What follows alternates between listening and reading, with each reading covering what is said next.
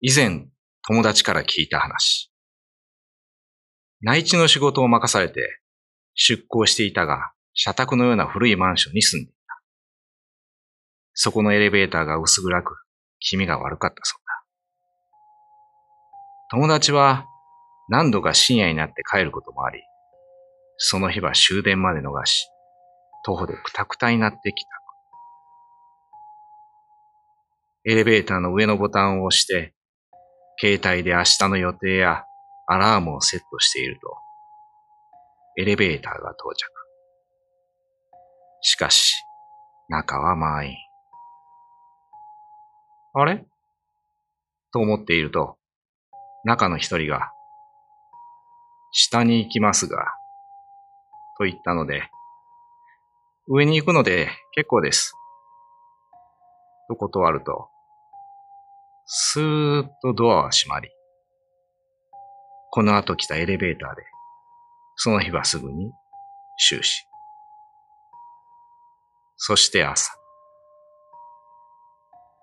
エレベーターに乗り込んで、階のランプを見て気づいたそうです。このマンションには、地下がないこと。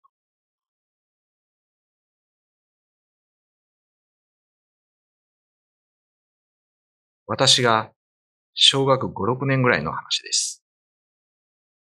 北部にある新里漁港ってところで、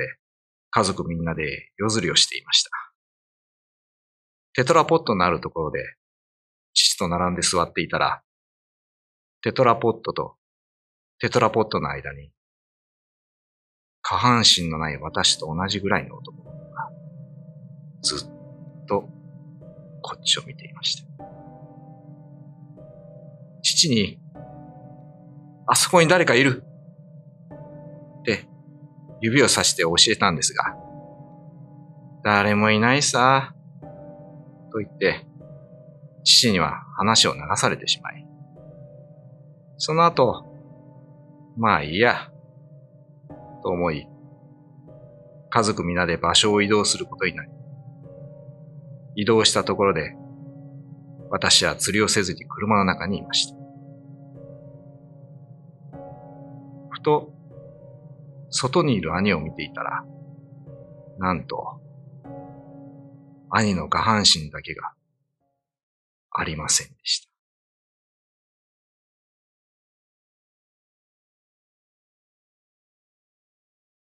以前付き合っていた彼女が、狐に取り憑かれました。本来、メスの狐が取り付くみたいですが、オスの狐が取り付いていて、最後に見てもらった霊媒の巫女さんに、40年間霊媒しているけど、オスの狐は初めてだよ。と言われました。狐の七変化と言われる通り、いろいろな人格に変化したり、狐にも変化しました。ことの始まりは、彼女の両親が旅行に行った金沢で、その狐がついてきて、彼女に取り付いたそうです。それから、狐が彼女がいなくなる間の一年半の間の記憶が、彼女にはないみたいです。一年半、レイカという女性として、私と生活していたみたい症状がひどくなった最後の2ヶ月までは、全く気づくことなく生活を共にしていました。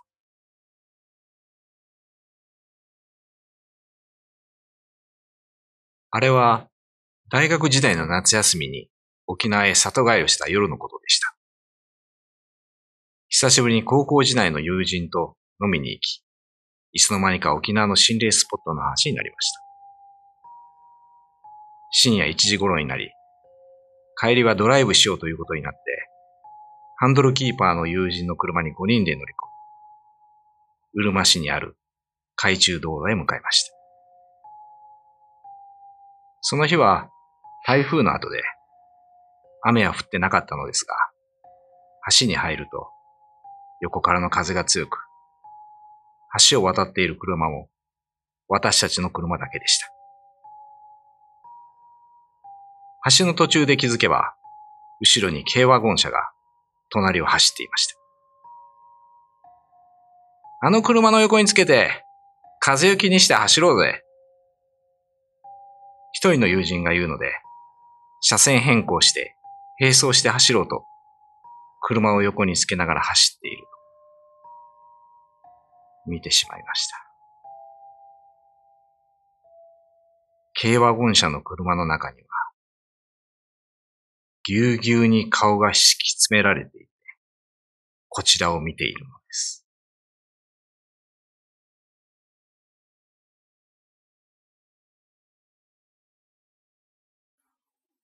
これは、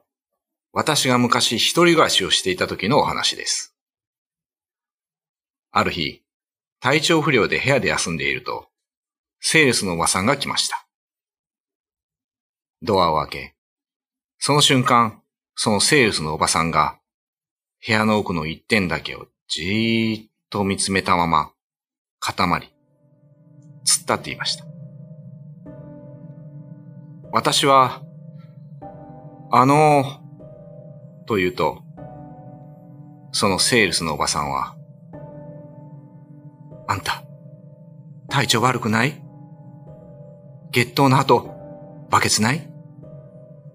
と言われ、ああ、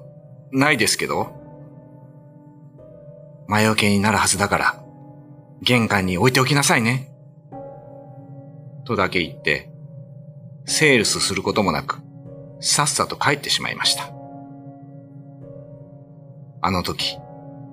あの人には何が見えていたのでしょうか。そして、その日の夜、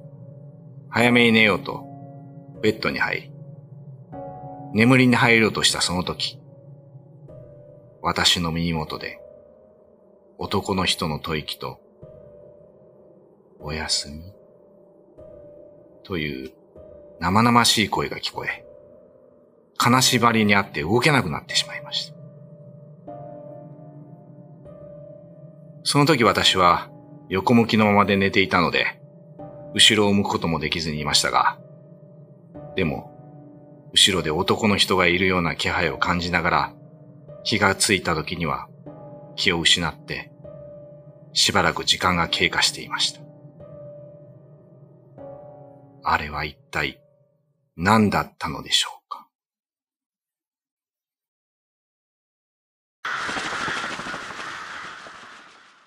？YouTube のチャンネル登録、高評価、Twitter ターのフォローよろしくお願いします。ポッドキャストも配信中。詳しくは概要欄まで。